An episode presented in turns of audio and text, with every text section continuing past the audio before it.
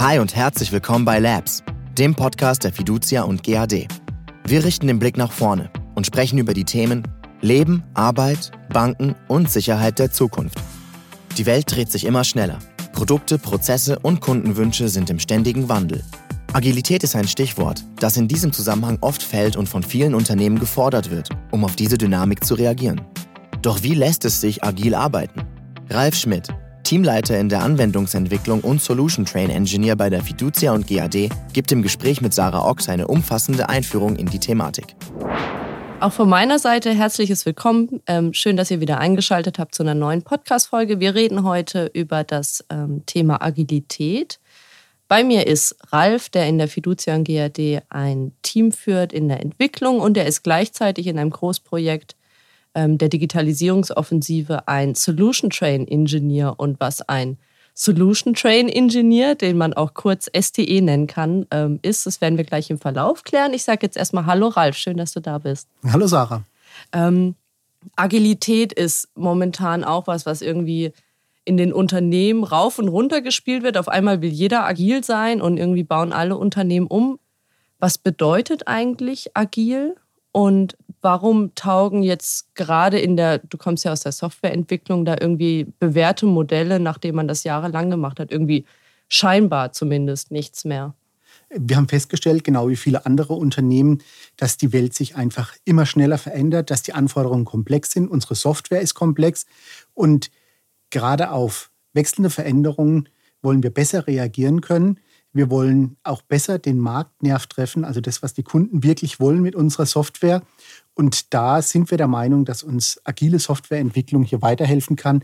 Außerdem können wir damit, und da sind wir überzeugt, eben unsere Produktentwicklung auch beschleunigen, unsere Produktivität erhöhen und unsere Qualität verbessern. Ähm, und wie funktioniert agile Softwareentwicklung? Da gibt es ein schon älteres Manifest. Das zeigt eigentlich immer noch sehr schön, auf was es eigentlich bei der agilen Entwicklung ankommt. Denn ganz so anders ist es gar nicht. Tatsächlich ist es entstanden aus Best Practices, aus der typischen Softwareentwicklung. Und dort werden einfach so Themen gegenübergestellt, die scheinbar ein Widerspruch sind. Und hast du da irgendwie ein Beispiel für? Beispielsweise sagt eben das Agile Manifest, Individuen und Interaktion sind wichtiger als Prozesse und Werkzeuge. Mhm. Da Was, würde dir wahrscheinlich aber auch jeder erstmal zustimmen, oder? Oder ist es jetzt gerade der Zeitgeist? Tatsächlich ist es so, dass wir traditionell sehr prozessgetrieben sind und Sachen werden erledigt, mhm. weil sie vorgegeben sind. Das heißt auch nicht, dass wir keine Prozesse mehr bedienen. Das heißt auch nicht, dass wir keine Werkzeuge nutzen. Aber wichtig ist, dass die Leute im Mittelpunkt stehen. Genauso wie ein anderes agiles Prinzip, nämlich das Funktionieren des Software, wichtiger ist als umfangreiche Dokumentation. Wir sind in einem regulierten Umfeld, da ist Dokumentation wichtig. Mhm. Auch in der agilen Entwicklung brauchen wir dort Dokumentation. Aber wir achten noch stärker darauf, dass wir nicht Dokumentation zum Selbstzweck erzeugen, sondern im ersten Schritt muss die Software laufen und dann kümmern wir uns um die Dokumentation. Okay. Ähm, so ein bewährtes Modell in der, in der Softwareentwicklung war ja oder ist bislang ähm, das Wasserfallmodell. Ähm, wo ist denn, wo sind denn so die Unterschiede jetzt zu, zu agilen Entwicklungsmethoden? Wie ändern sich auch Arbeitsweisen? Das erleben wir sehr stark. Also in der, in der klassischen Wasserfallmethodik steht am Anfang der Fachbereich, der definiert, was er möchte. Mhm. In zwölf Monaten, in 18 Monaten, also weit in der Zukunft. Das wird dann haarklein ausformuliert, weil wenn es nicht im Pflichtenheft, im Lastenheft ja. steht, dann gibt es das nicht, dann bekommt man das nicht.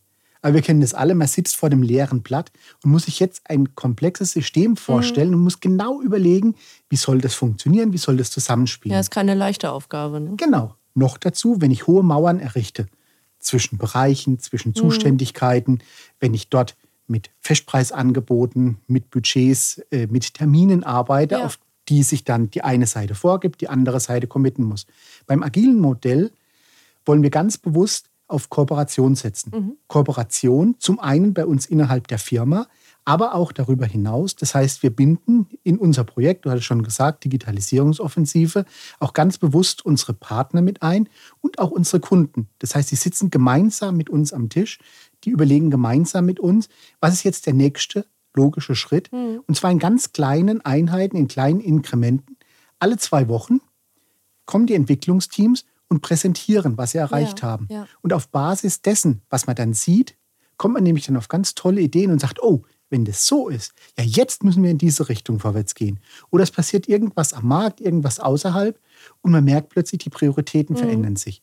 Da können wir eben in einem agilen Vorgehen sehr schön drauf reagieren, ohne dass wir einen Change Request brauchen, ohne dass wir unsere Prozesse über den Haufen werfen müssen, Ja. sondern einfach systemimmanent eben darauf reagieren und damit im Laufe des Weges das optimale Ziel erkennen und zum einen die Sicherheit haben, eben für die zwei Wochen ist klar, was passieren muss, Ja.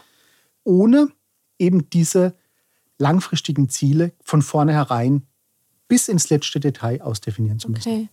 Ähm, jetzt ist ja auch ähm, agile Entwicklung in der, in der IT eigentlich nichts Neues. Das gibt es ja schon eine ganze Weile. Ähm, auch im, im, in der Fiducia und GAD gibt es ja irgendwie so, so Inseln. Ein paar Teams machen das stärker, manche weniger. Was sind denn so die, die Methoden? Ähm, irgendwas, was einem immer wieder um die Ohren fliegt, ist ja zum Beispiel Scrum. Ähm, was, was bedeutet das und wie ändern sich denn Abläufe in, in Teams dadurch? Das, genau mit Scrum experimentieren wir schon ziemlich lange. Ja. Also meine Scrum Master Ausbildung habe ich 2011 bei der Fiducia GAD absolviert, also wirklich schon Das ist ein paar Tage her, ja. ein paar Tage her, genau. Also wir Scrum lässt sich ganz einfach in drei Artefakte, drei Rollen und vier Meetings definieren. Es gibt einen Product Backlog, das heißt, dort überlegt sich der Product Owner, also der, der die Vision für das Produkt hat, was möchte ich denn? Wie möchte ich mein Produkt weiterentwickeln? Und zwar erstmal auf grober Ebene. Ja. Und im nächsten Schritt pickt er sich genau die hochpriorisierten Themen raus und erstellt daraus ein Sprint-Backlog. Das heißt, was wollen wir als nächstes umsetzen? Das wird dann detailliert mit dem Entwicklungsteam besprochen, dann gibt es ein Commitment und dann erfolgt die Umsetzung. Und zwei Wochen später, also Sprintlängen sind typischerweise eine Woche, zwei Wochen, drei Wochen. Wir haben uns auf einen Sprintzyklus von zwei Wochen geeinigt. Und das ist gut, weil wir eben über 40 Teams haben, die alle im gleichen Takt ticken. Das heißt, man hört diesen Beat Ja. der zwei Wochen eben dann durch das ganze Programm dann hallen. Und alle zwei Wochen, wenn der Sprint dann zu Ende ist, werden diese Produktergebnisse eben vorgestellt, abgenommen und dann beginnt der nächste Sprint. Mhm. Und was gibt es für, für Rollen in solchen Teams? Ganz wichtige Rolle ist der Scrum Master. Ja. Der kennt die Methodik. Der Ich habe gehört, den nennt man auch mal so Feel Good Manager. Stimmt das? nennt man so, ist aber tatsächlich schade, weil dem kommt echt eine super wichtige Bedeutung zu. Auf der einen Seite muss er darauf achten, dass eben niemand das Team dann stört, dass niemand während des Sprints in den zwei Wochen ständig mit neuen Ideen kommt und täglich die Prioritäten verschiebt. Weil dann funktioniert es nicht. Der muss aber auch dafür sorgen, wenn das Team sich committed hat, was liefern wir am Ende Ja. der zwei Wochen, dass eben diese Lieferverpflichtung auch eingehalten wird. Und das heißt, wir brauchen hier echte Lieferhelden, die dann Das auch ist keine Werbung. die dann eben auch dafür einstehen und gucken, dass die richtigen Leute die richtigen Themen machen. Dass wir gerade im Rahmen der Umstellung, weil wir kommen aus der klassischen Wasserfallwelt, eben diese alten, gewohnten Mechanismen über Bord werfen und uns ganz bewusst darauf einlassen. Das heißt, zum einen die Leute fördern und fordern, eben nach der agilen Methode vorzugehen. Auf der anderen Seite eben aber auch einbremsen und gucken, dass die Leute dann sich eben auch an die Spielregeln halten. Zum Beispiel die Definition of Done. Ein Arbeitspaket ist fertig, wenn bestimmte Kriterien erfüllt sind. Dafür braucht es eben weit mehr als ein Feel-Good-Manager, ähm, den Scrum Master. Aber auch das gehört eben zu seinen Aufgaben. Das heißt, die Impediments, die Einschränkungen, die ein Team eben dann daran hindern, an ihren Aufgaben zu arbeiten, aus dem Weg zu räumen. Dann gibt es einen Product Owner.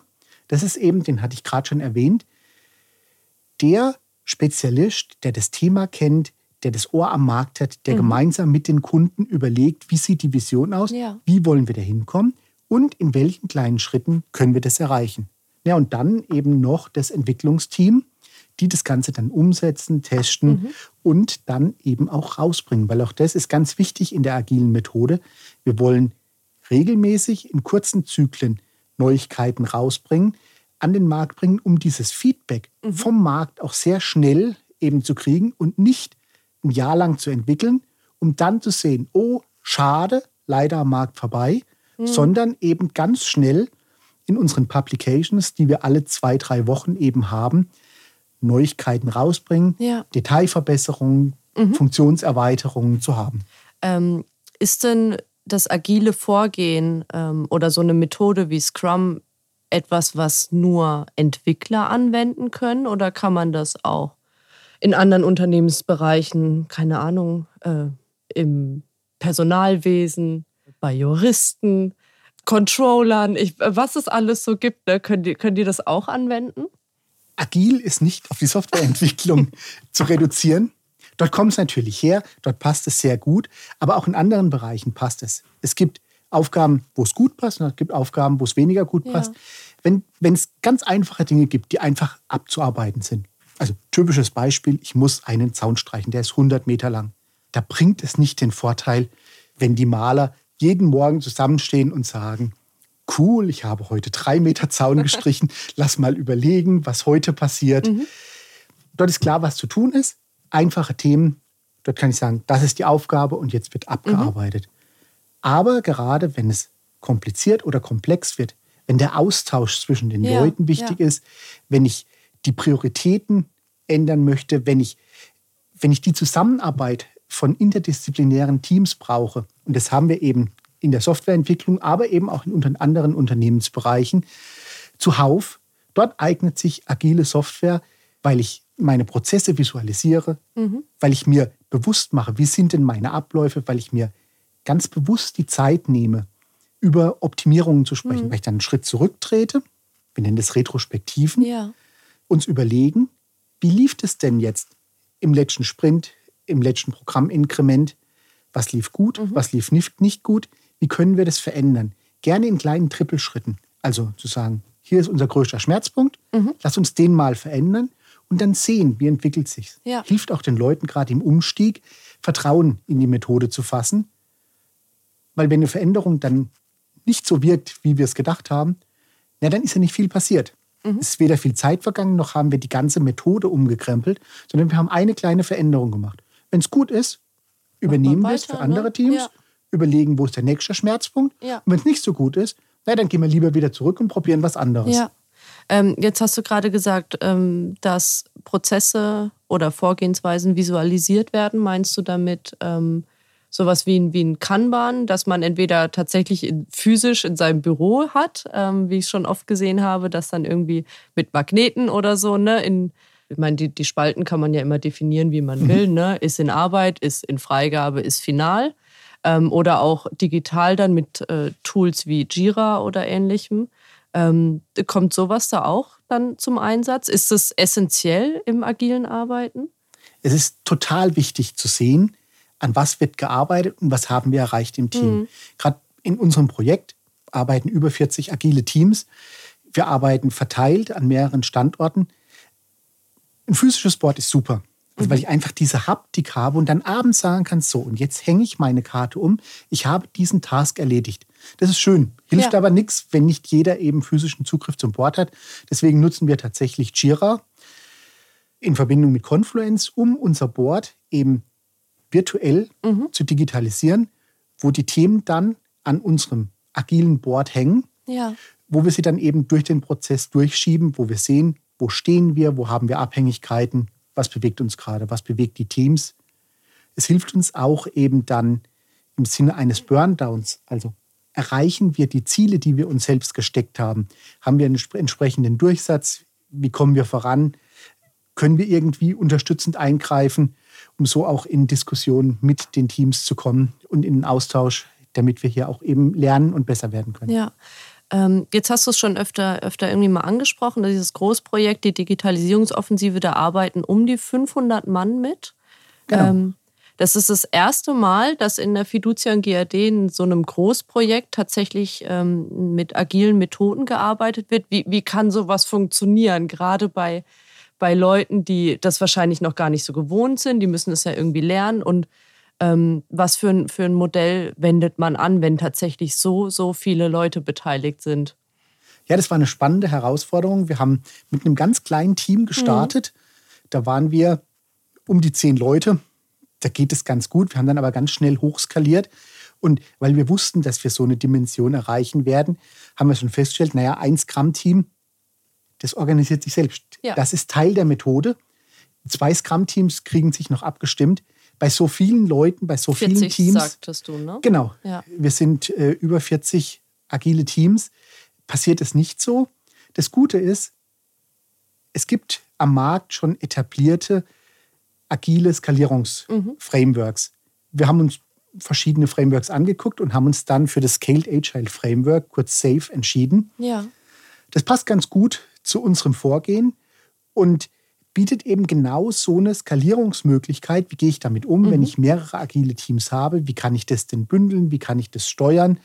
Und wie bringe ich denn damit trotzdem kontrolliert und zielgerichtet Themen ins Ziel, die zusammenpassen müssen, die zusammenspielen, weil unsere Teams sind eben nicht so unabhängig, wie man sich das manchmal wünschen ja. würde, wie das in der Theorie definiert ist, sondern da gibt es ganz viele Themen, die dann eben auch Abhängigkeiten haben zu anderen ja. Teams. Und wie funktioniert es jetzt so konkret? also auf der untersten Ebene, die Arbeit wird tatsächlich in agilen Scrum-Teams mhm. erledigt. Das passiert so, das heißt, dort gibt es den Scrum Master, dort gibt es den Product ja. Owner, dort gibt es das Entwicklungsteam. Die arbeiten ihr Backlog in zwei mhm. Wochen Sprints ab. Wir bündeln immer fünf solcher zwei Wochen Einheiten in ein Programminkrement. Wir okay. nennen das PI. Wobei eben die Besonderheit ist, und das freut viele Softwareentwickler, die das so aus der klassischen Welt mhm. nicht kennen, der letzte Sprint, die letzten zwei Wochen, der sogenannte äh, Planning and Innovation Sprint, mhm. bleibt frei. Der wird nicht mit Fachlichkeit vollgeladen, sondern hier kann ich dann Sachen nacharbeiten, technische Schulden abarbeiten, mich mit neuen Sachen ja. beschäftigen, mal was ausprobieren. Da ist ganz bewusst 20 Prozent der Zeit einfach vorgesehen, um eben die innere Softwarequalität auch dauerhaft gut zu halten. Ja, wie, wie ist es denn? Also ähm, die treffen sich alle, alle paar Wochen. Das kannst du uns gleich nochmal erklären. Das nennt sich PI-Planning. Wie viele Sprints hängen aneinander, bis es zu so einem PI-Planning wiederkommt? Das sind eben genau diese fünf Sprints. Fünf Stück. Also das heißt, die genau, alle zehn Wochen vier durch und einer bleibt frei. Genau. Und was passiert dann beim PI-Planning? Im PI-Planning trifft sich das ganze Programm. Tatsächlich nächste Woche treffen wir uns wieder physisch, alle gut 500 Leute an einem Ort. Das machen wir nicht immer. Häufig machen wir das dann eben verteilt an unseren Standorten. Mhm. Aber ab und zu ist es wichtig, um so diesen gemeinsamen Spirit und den Austausch zu fördern, tatsächlich in echt zusammenzukommen ja. in so einem All-Hands-Meeting, um dann zu beginnen, indem wir die Product Visions vorstellen, also mhm. die Produktvision von jedem Produkt. Wo wollen wir hin? Was steht an? Was nehmen wir uns vor für die nächsten zehn Wochen? Das macht der Product Owner? Das macht der Product mhm. Owner des jeweiligen Trains. Da kommen wir gleich ja. noch, weil wir die Teams eben bündeln. Gleich wird aufgelöst, was ein STE ist. genau. Ähm, und dann gehen die Product Owner mit den Entwicklungsteams in die Diskussion. Mhm. Da wird dann nochmal diskutiert, ja, was meinst du mit der Story? Wie verstehen wir das? Was können wir zusagen? Wann sind die Leute da? Wo gibt es Urlaub? Welche Abhängigkeiten haben wir mit den anderen Teams? Bekommen wir unsere Zuarbeit und wann bekommen wir die? Was heißt das für uns? Und am Ende steht eben das Final Plan Review mhm. nach zwei Tagen, wo dann eben wieder vorgestellt wird, was hatten wir uns ursprünglich vorgenommen und was setzen wir um? Was wollen wir wirklich dann erreichen? Was zeigen wir? Also da macht sich dann jedes Team Gedanken drüber und stellt dann vor der versammelten Mannschaft vor, unsere Planung für die nächsten zehn Wochen beziehungsweise fünf Sprints ist folgendes. Genau. Und das klingt irgendwie ganz schön chaotisch. Wie kriegt man denn sowas Ordnung rein, dass da nicht alle wild durcheinander wuseln oder, oder Abhängigkeiten übersehen werden? Wie, mhm. wie funktioniert das in der Praxis? Also da gibt es verschiedene Sachen, wo wir gelernt haben, jetzt in den letzten, im letzten Jahr, mhm. in den letzten, was jetzt kommt, ist das siebte PI-Planning. Das heißt, wir hatten schon ein paar Durchläufe, ja. wo wir dann eben geübt haben mit immer steigender Anzahl von Personen. Das eine ist, wir bündeln die Teams thematisch zu sogenannten Release-Trains. Mhm. Heißt, Sachen, die zusammengehören. Ein Thema ist zum Beispiel Liquidität und Zahlungsverkehr, ein anderes ist Immobilie, Investition und Finanzierung, ja. Zahlungsverkehr, ähm, Business Intelligence. Das sind eben Themen, wo dann mehrere Teams zusammengehören, die auch dann thematisch sehr eng zusammenarbeiten mhm. und dann an einem Thema arbeiten. Somit haben wir schon deutlich weniger Einheiten, die äh, dann eben losgelöst voneinander arbeiten. Und in so einem PI-Planning gibt es Elemente wie ein Business-Impuls am Anfang, mhm. die Produktvision, die eben für alle interessant sind und Themen, wo die Teams dann in ihrem Team oder in ihrem Release-Train eben isoliert für sich arbeiten. Gerade die Abhängigkeiten ist ein wichtiges Thema, was wir eben auch in der Software umsetzen, in unserem Abhängigkeitsboard, wo sich die Teams dann treffen, ja. entweder virtuell oder dann physisch, gemeinsam definieren, was brauche ich von dir. Mhm. Es dann ein Commitment gibt, wann kann es denn eingebaut werden, wann steht es zur Verfügung, wie sind die Schnittstellen. Ja.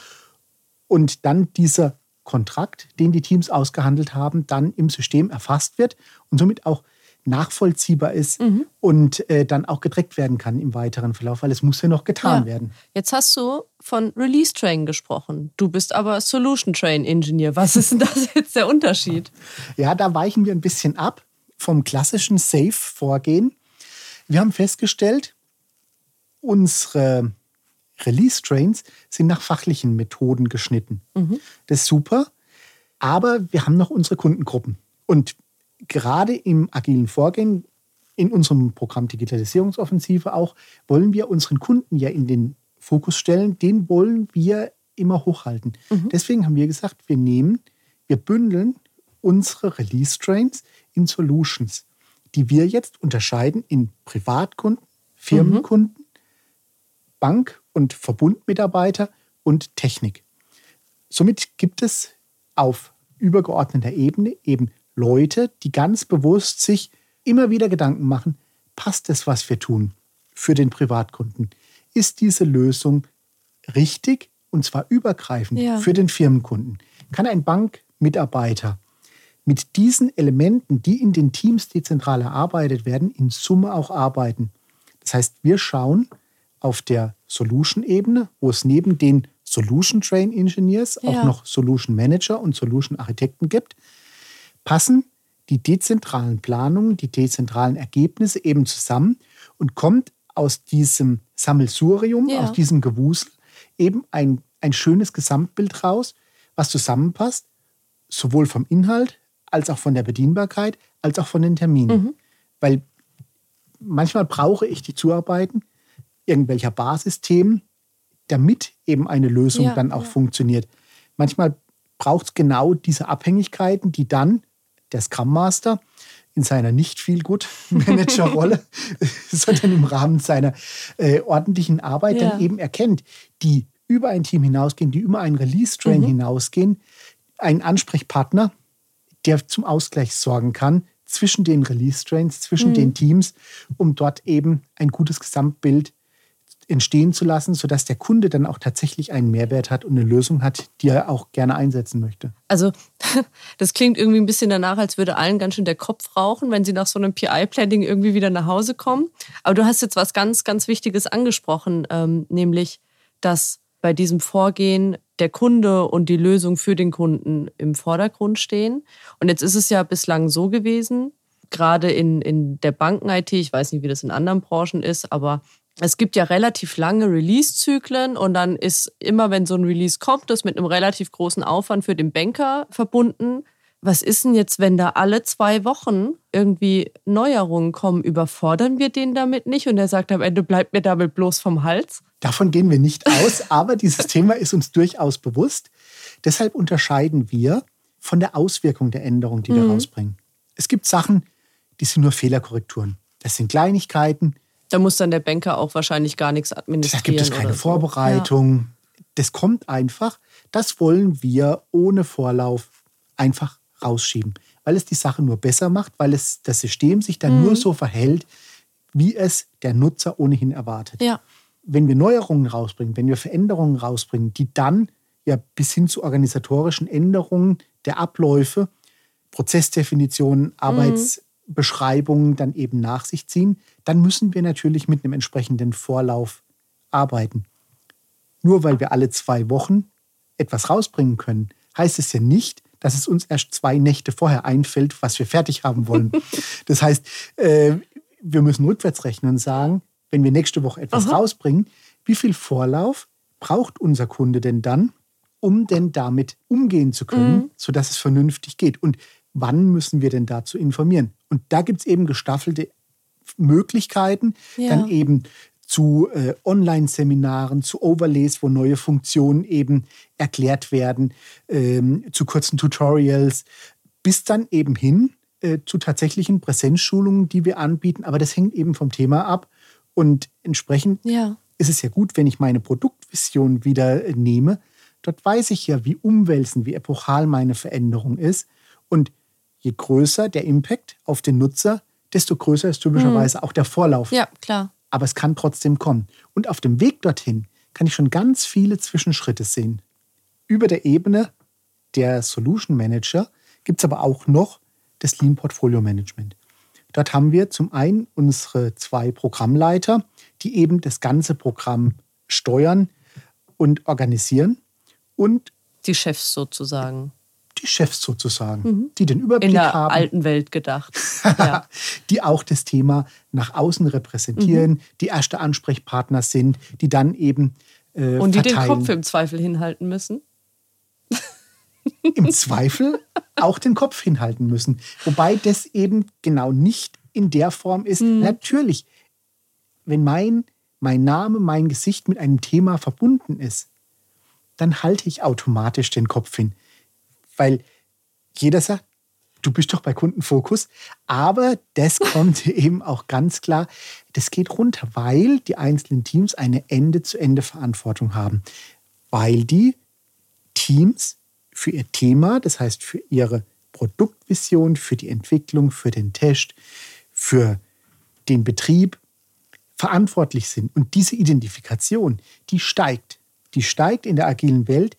Die ist da. Die Leute wollen gute Software produzieren. Das wollen sie schon immer. Aber jetzt sehen sie es, jetzt kriegen sie das mit. Mhm. Sie kriegen weil, auch direkte Rückmeldungen. Ne? Genau. Ja. In der Vergangenheit konnte man in der Entwicklung jahrelang arbeiten, ohne einen echten Kunden tatsächlich zu sehen. Und jetzt haben wir Leute, die unsere Software nutzen, tatsächlich jede Woche bei uns sitzen, die fragen, die diskutieren und die sehen alle zwei Wochen die Ergebnisse der Arbeit mhm. der Entwickler. Und es ist eine ganz andere Nähe, eine ganz andere Verbindlichkeit und damit auch eine ganz andere Identifikation ja. mit, was mache ich denn da eigentlich und für wen mache ich das? Mhm. Wir haben uns in der Vergangenheit mit Personas geholfen, also mit so Pappkameraden, virtu ja. virtuellen ähm, Bankberatern, mhm. Kunden äh, und die hatten dann ganz lustige Namen, weil wir nichts Besseres hatten. Ja. Aber jetzt haben wir echte Menschen. Aber die gab es auch vorher schon. Ihr habt sie nur nicht äh, zu euch geholt. Ne? Genau. Aber ja. jetzt lassen wir die rein. Jetzt öffnen wir ja. unsere Tore und jetzt, jetzt erleben wir das live. Jetzt hören wir tatsächlich von denen, die das nutzen, wo ihre Schmerzen sind, was ihnen wichtig ist und schaffen es so, genau das Thema dann auch zu adressieren und Lösungen für die echten Probleme zu finden und nicht für die Probleme, die wir denken, dass Dritte mhm. haben könnten. Ja, das ist ja immer irgendwie so ein bisschen so ein Problem. Da setzt sich irgendwie jemand hin und sagt, wir brauchen jetzt eine App für und ähm, wundert sich dann am Ende, dass sie irgendwie scheitert, weil es überhaupt gar keinen Bedarf für sowas gibt oder sie schlecht programmiert ist oder die Farbe blöd ist und die Nutzer lieber irgendwie eine andere Farbe hätten, aber die wurden halt nie gefragt. Und das ist jetzt ähm, was, was komplett anders gemacht wird, indem die, die späteren Kunden direkt von Anfang an mit einbezogen werden. Genau. Und eben schon bei der Definition dabei mhm. sind. Und so geht eben jede Geschichte, jede Anforderung eben los. Ich als Privatkundenberater, Administrator mhm. in der Bank, äh, Nutzer der App möchte, weil. Und damit erwarte ich das. Mhm. Und genau eben von dieser Vision her wollen wir dann auch die Themen abarbeiten. Genau dagegen werden wir auch gemessen. Haben wir denn jetzt die Anforderung, erfüllt? Haben wir das, was, was der Kunde möchte? Mhm. Haben wir das, was der Benutzer möchte? Und das ist ganz spannend, weil manchmal muss man sich da echt fragen. Da fängt man dann an und sagt, ja, also ich als Kunde möchte ein Tracking meiner Daten, weil, ja, äh, nee, ich möchte es gar ja, nicht. Ja, warum eigentlich, ne? ich als Vertriebssteuerer möchte wissen, ja. welche meiner Produkte kommen an. Und plötzlich mhm. switche ich, plötzlich bin ich, ja, was will er denn wirklich und warum braucht er das denn? Und wenn ich weiß, wenn ich mir Gedanken mache, warum der das braucht, und noch besser, wenn der mir direkt sagt, warum er das denn braucht und was er damit vorhat, ja, dann erzeuge ich wirklich einen Mehrwert, dann habe ich eine Anwendung, eine Funktion, einen Service, die gebraucht wird, die hilft, die einen heutigen Mangel, ja, einen ja. Schmerzpunkt beseitigt. Ja, sehr spannend. Ähm, jetzt hast du gerade eben noch ein ganz anderes wichtiges Thema angesprochen, nämlich dass äh, euch ja nicht irgendwie erst zwei Tage vorher einfällt, ähm, was, was ihr so rausbringt. Und das ist klar, weil der Product Owner und das Team, die definieren zusammen, was kommt ins Backlog, was wird im Sprint abgearbeitet. Jetzt bist du aber auch noch ganz klassisch ja Führungskraft. Für was braucht es Führungskräfte noch? Ist Hierarchie und Agilität irgendwie was, was sich gegenseitig auch ausschließt vielleicht? Es schließt sich nicht aus, aber es verändert sich definitiv. Ja.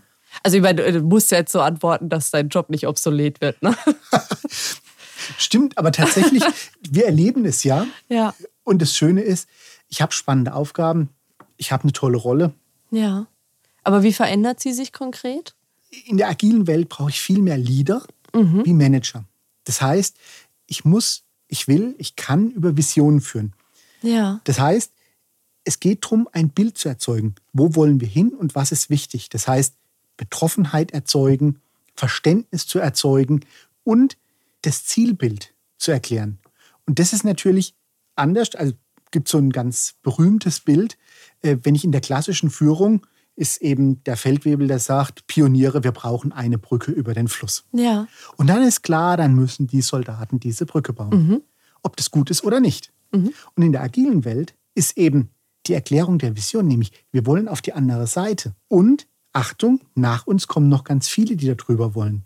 Und dann ist die Aufgabe des Teams, eben gemeinsam mit dem Leader zu überlegen, was ist jetzt der beste Weg, um diesen Fluss zu überqueren. Mhm. Und es mag die Brücke sein, es mag aber auch was anderes sein.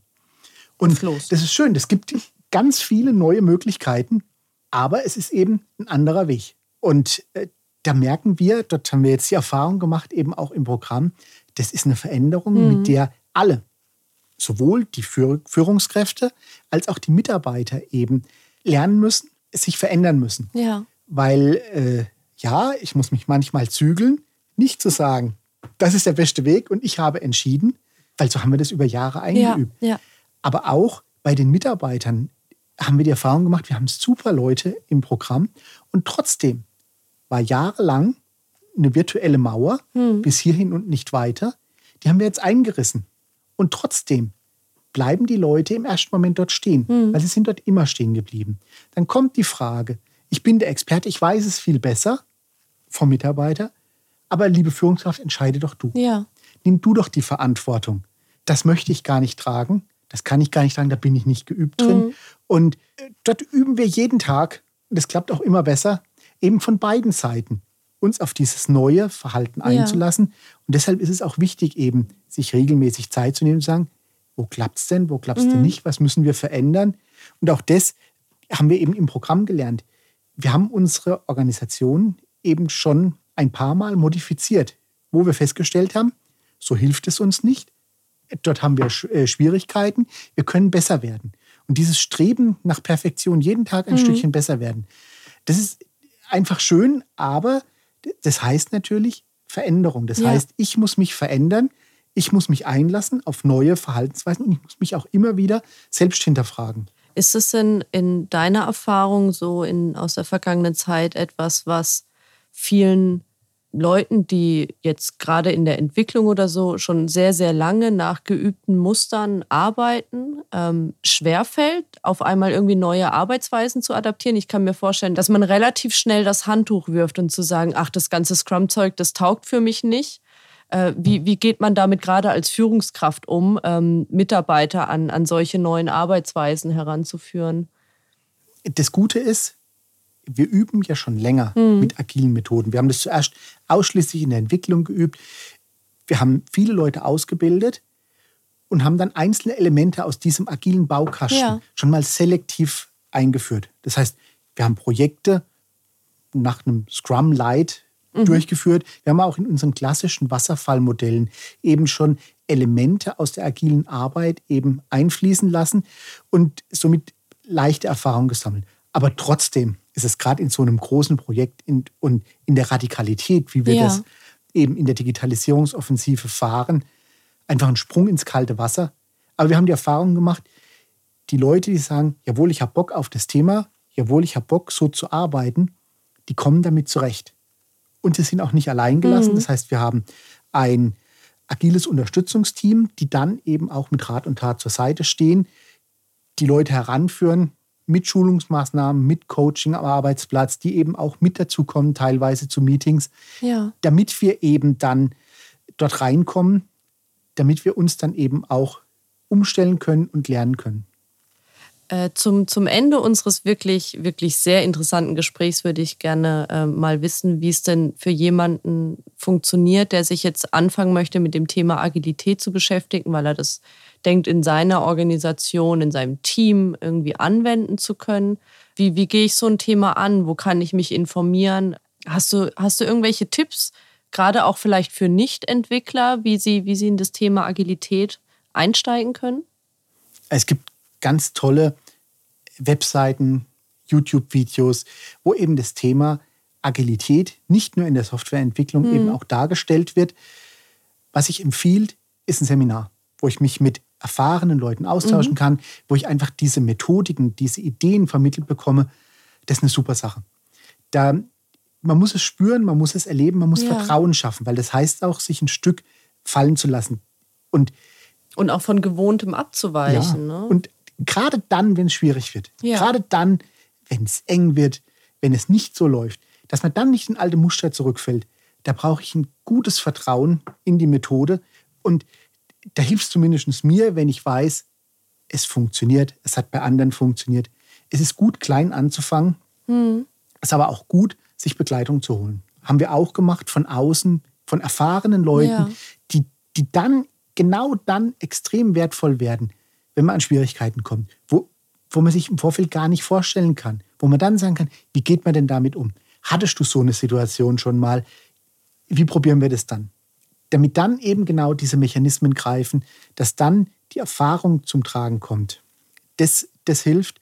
Und wenn ich im Kleinen gesehen habe, das funktioniert, dann kann ich skalieren, dann kann ich mhm. das aufbauen, dann kann ich weitergehen. Und gut ist es, mit Leuten anzufangen, die das wollen die Bock auf agile Entwicklung oder agiles Arbeiten im Allgemeinen eben ja. haben. Vielleicht auch den einen anderen mitzunehmen, der sagt, ich habe das schon mal gemacht, ich kenne das. Mhm. Und ganz wichtig auch das Commitment vom Management. Zu sagen, jawohl, das wollen wir. Dass eben auch diese Akzeptanz da ist, dass ich eben nicht jemand einstellen muss, der dann Lügen fürs Management aufbereitet. Ja. Weil wenn ich agile Teams nach den gleichen Metriken messe, wie ich Wasserfallteams messe, dann wird es nicht funktionieren weil die Vorgaben werden beim Wasserfallprojekt am Anfang gestellt. Mhm. Und dann kann ich irgendwann einen Haken machen und sagen, die Vorgaben sind vollständig da. Wenn ich ein agiles Team das frage, dann werden die mir entweder die Wahrheit sagen, dann gehen alle Ampeln auf Rot, oder sie werden anfangen, mir Lügengeschichten zu erzählen, mhm. damit sie ihre Ruhe haben. In beiden Fällen kann ich nicht steuern. Also brauche ich auch die Akzeptanz. Das ist ein anderes Vorgehen. Mhm. Da muss ich nach anderen Kriterien messen. Von daher muss es zusammenkommen, Leute, die das wollen, gepaart mit Leuten, die das schon können und erlebt haben, in Verbindung mit dem Commitment, ich möchte das. Idealerweise eben bis hinauf zum Vorstand, so wie wir das ja auch haben. Ja. Hast du, hast du ein Gefühl dafür, wie lange so eine Umstellung dauern kann in so einem Team, bis alle da irgendwie sagen, okay, jetzt äh, sind wir tatsächlich in einem komplett neuen Modus unterwegs, den wir alle toll finden und der gut funktioniert? Genau die Frage habe ich zufälligerweise vor ein paar Wochen tatsächlich ein Team gefragt. Und somit hm. direkt aus einem echten Team, der haben gesagt, boah, ein Jahr lang hatten wir diese Schere im Kopf. Dürfen wir das? Ja. Können, können wir wirklich so arbeiten? Dürfen wir uns das rausnehmen? Können wir das selbst ja. entscheiden? Auch das Kennen im Team. Also agile Teams funktionieren am besten, wenn sie stabil bleiben. Wenn die Leute wissen, wie tickt der andere, was kann der, mhm. wo sind die Stärken, wie organisieren wir uns, wenn es auch eingeübt werden kann durch diese regelmäßigen Wiederholungen, gerade der Sprints alle zwei Wochen, das, total gut, dass man immer wieder repetitiv bestimmte Dinge wiederholt und damit besser werden kann. Ja. Und von daher ein halbes Jahr bis ein Jahr, wenn die Voraussetzungen da sind, wenn die Möglichkeiten der Entfaltung da sind, wenn die Freiheit da ist, sich auszuprobieren, ohne dass eben gleich jemand kommt und sagt, oh, ihr habt einen Fehler gemacht, wir gehen zurück Mhm. auf die alte Welt.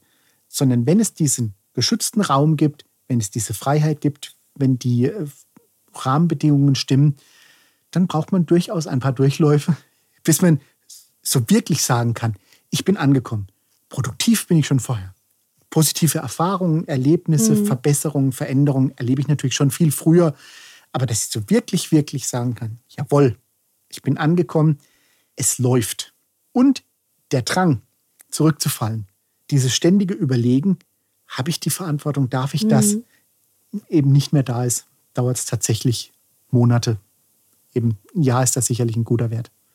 Ähm, vielen Dank für die, für die spannenden Einblicke. Wir verabschieden uns jetzt ins Wochenende bei 35 Grad in Karlsruhe und hoffen, dass ihr beim nächsten Mal wieder einschaltet. Bis dann. Tschüss. Das waren für euch Ralf Schmidt, Solution Train Engineer bei der Fiducia und GAD und Sarah Ochs. Danke fürs Zuhören und bis demnächst bei Labs, dem Podcast der Fiducia und GAD.